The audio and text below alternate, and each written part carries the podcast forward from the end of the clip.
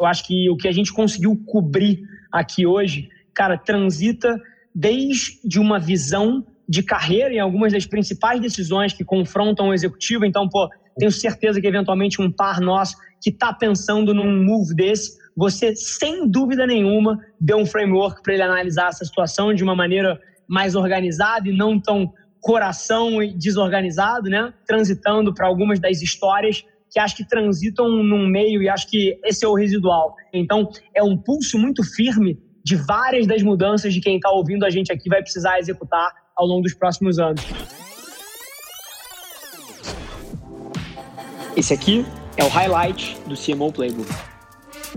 Marketing é a disciplina mais próxima de negócio que existe, né? Assim, sim, sim. marketing por um acidente se chama marketing, poderia se chamar negócio, né? Porque no final do dia, a maneira que você puxa o produto, a maneira que você comunica, a integração do marketing com a galera de engenharia, com a galera de P&D, cara, é o que gera o PNL. O PNL é uma consequência dessas coisas todas, né? Com certeza. Então, sinceramente, cadeira de um CMO, como você sentou, e, e, de um presidente, acaba que tem alguma conexão ali, que tem um espaço comum. Mas, porra, Total. cara, baita história. E ao longo do período que você tava falando, eu tava aqui, eu não uso papel, eu não, eu não anoto as coisas, mas eu guardo no meu working memory aqui.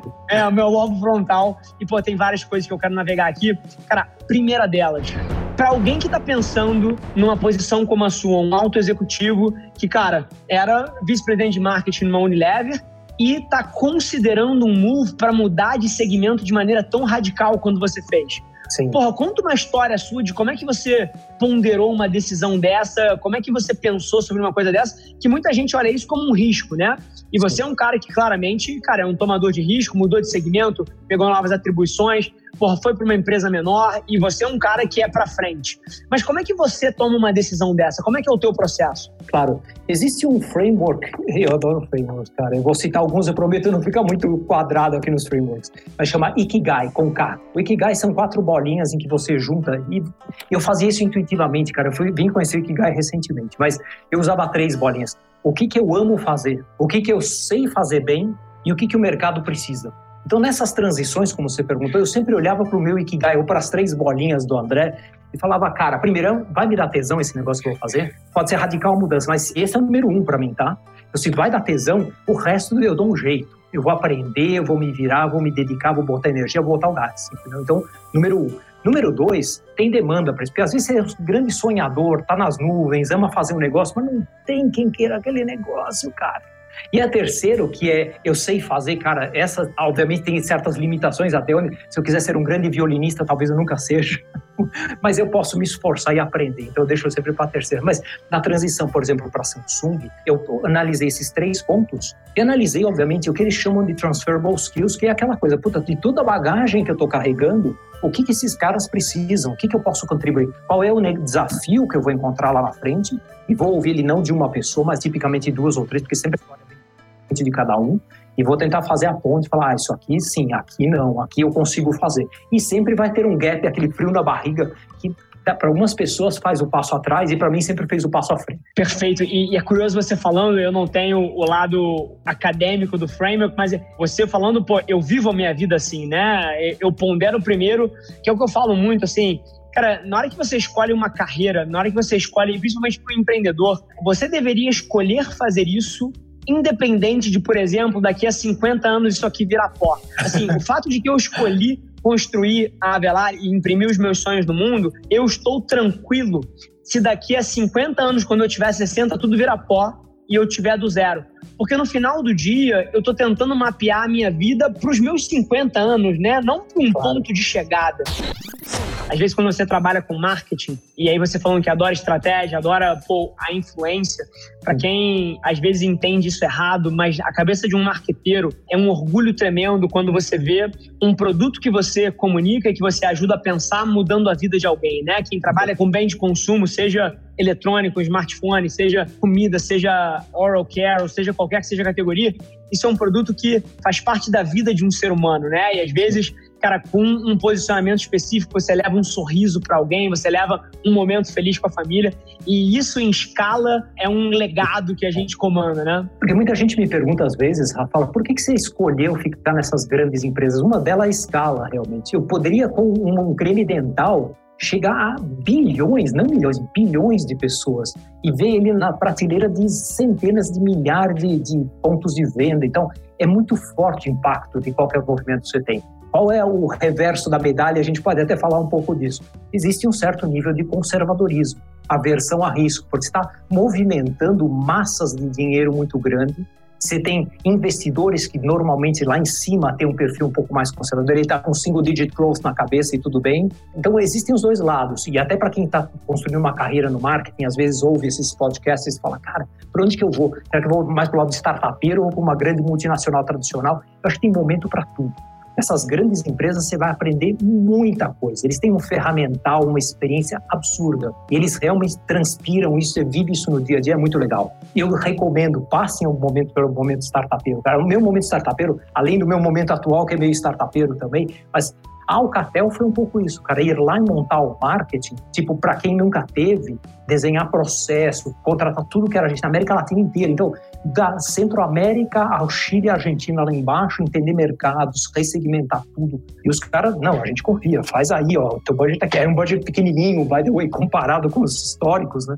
Mas um grau de liberdade fantástico. Então, tem que experimentar um pouco os dois. Perfeito. E essa provocação é genial e fica até a cabeça de se até as empresas que aceitam single digit growth, né, e tem isso dentro do plano de negócio, se no final do dia é a melhor estratégia de longo prazo você ser tão conservador assim, né? Porque no mundo que a gente vive, muda um hábito de consumo, muda uma tendência talvez a maior oportunidade da Ambev talvez fosse ter entendido que a missão da Ambev, por exemplo, era reunir pessoas e celebrar as pessoas.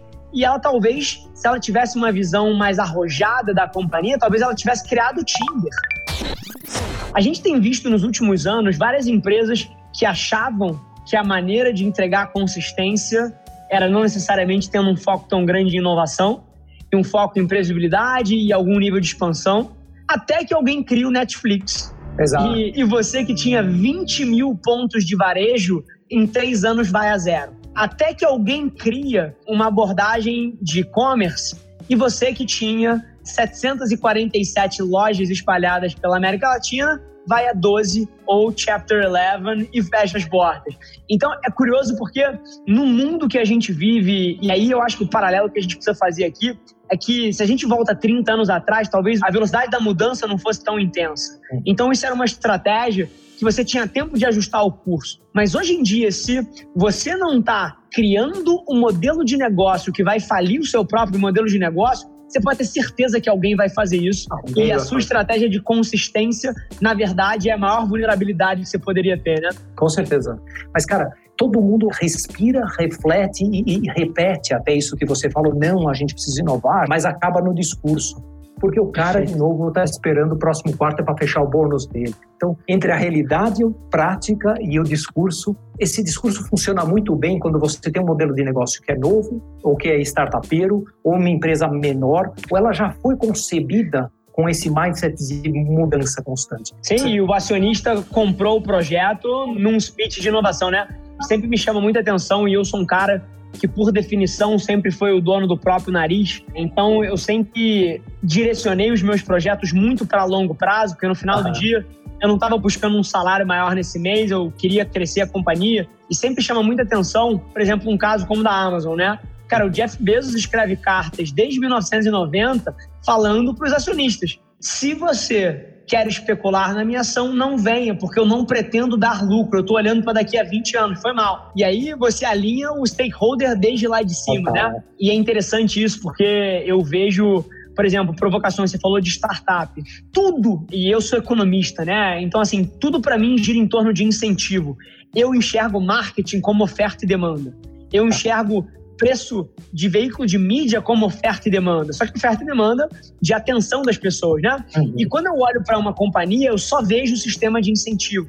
E você falou de startup, por exemplo. Quando alguém pega um round de funding de um venture capital, por exemplo, e você bota um vesting reverso no founder, e esse cara cresce a qualquer custo para bater meta de receita, cara, assim, e aí depois você se assusta, caramba, o WeWork não para de pé. Jura? Olha o incentivo que você criou pro cara, né? Que se ele claro. entregasse essa receita, você ia tomar 30% do stake do founder de volta. Exatamente. Então, Bom, gente, super feliz que você ouviu esse trecho do The CMO Playbook. Não esquece de se inscrever, sai episódio novo toda segunda-feira, trazendo um grande nome desse mercado para bater um papo comigo. E, sinceramente, independente de você trabalhar especificamente com marketing ou publicidade, eu tenho certeza que tem capacidade de agregar valor para qualquer executivo. Te espero lá. Um abraço.